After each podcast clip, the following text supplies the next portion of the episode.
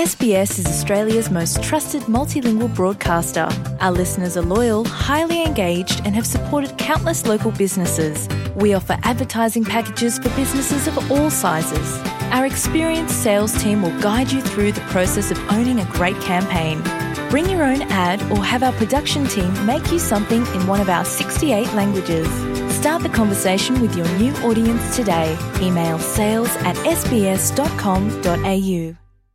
お聞きの放送は SBS ラジオの日本語放送です。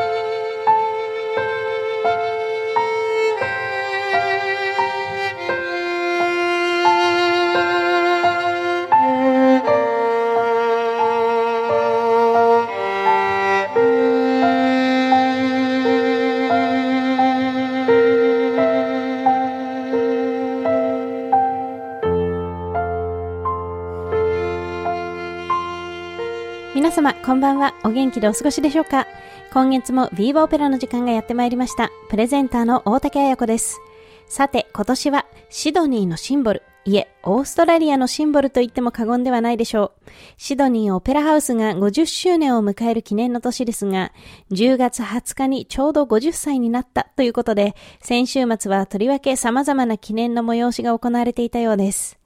シドニーオペラハウスはその名の通りオペラを行う劇場として有名ですが、オペラ劇場以外にもコンサートホールやより小規模な催しが行える空間なども備えています。そしてクラシック音楽に限らず、例えばバレエやダンス、ポップスやロックなど他の音楽のジャンルのコンサートやライブ、あるいは音楽以外の意欲的な催しもよく行われている印象ですので、もしもまだ建物の内部に足を運ばれたことのないシドニー在住の方がいらっしゃいましたら、ぜひお好きな催しがありそうかチェックなさってみてはいかがでしょうか。さて、このオペラ劇場は以前も一度ご紹介したかと思いますが、2000年代に入ってからの改修工事で、オーストラリアが生んだ名オペラ歌手、伝説級のプリマドンナであるジョーン・サザーランドの名前を取り、現在ではジョーン・サザーランド劇場と名付けられています。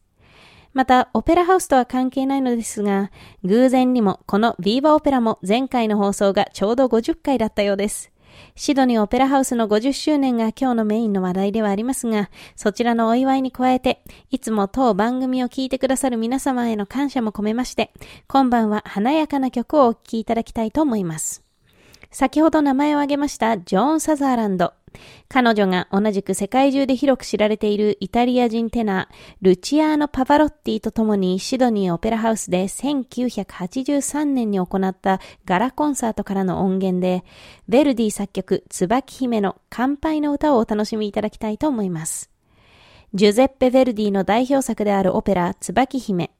王道中の王道作品ですので、てっきりすでにご紹介したかと思っていたのですが、リストを見直したところ、この番組ではまだご紹介できていなかったでしょうか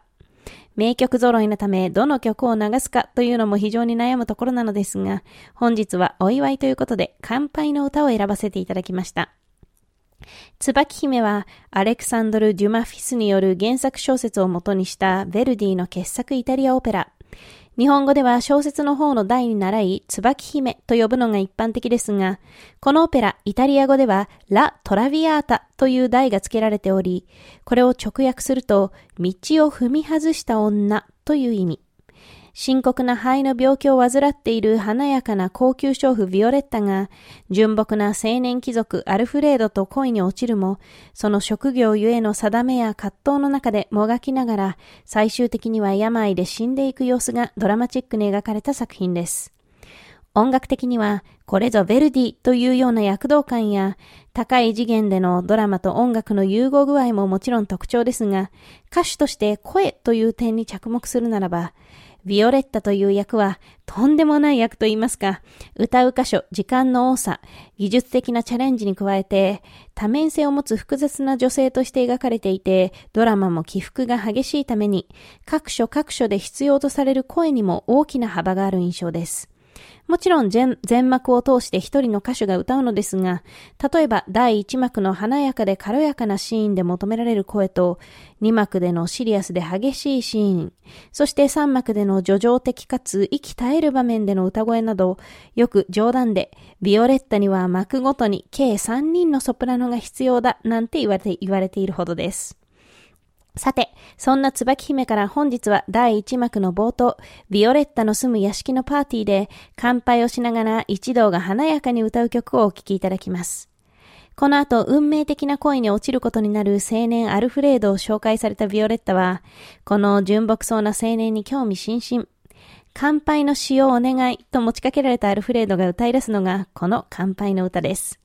彼のソロから始まり、ビオレッタがそれを引き継ぎ、本来はその他のパーティーゲストも合唱として加わる大規模な声楽曲なのですが、本日お届けする音源はガラコンサートでの録音ですので、合唱はおらず、パバロッティとサザーランド、そしてオーケストラのみの演奏のようです。指揮はサザーランドの旦那様でもあるリチャード・ボニングです。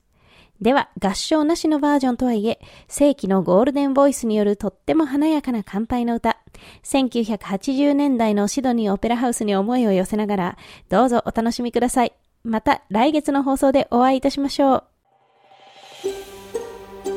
SBS 日本語放送の Facebook ページで会話に加わってください。l i いいねを押してご意見ご感想をお寄せください。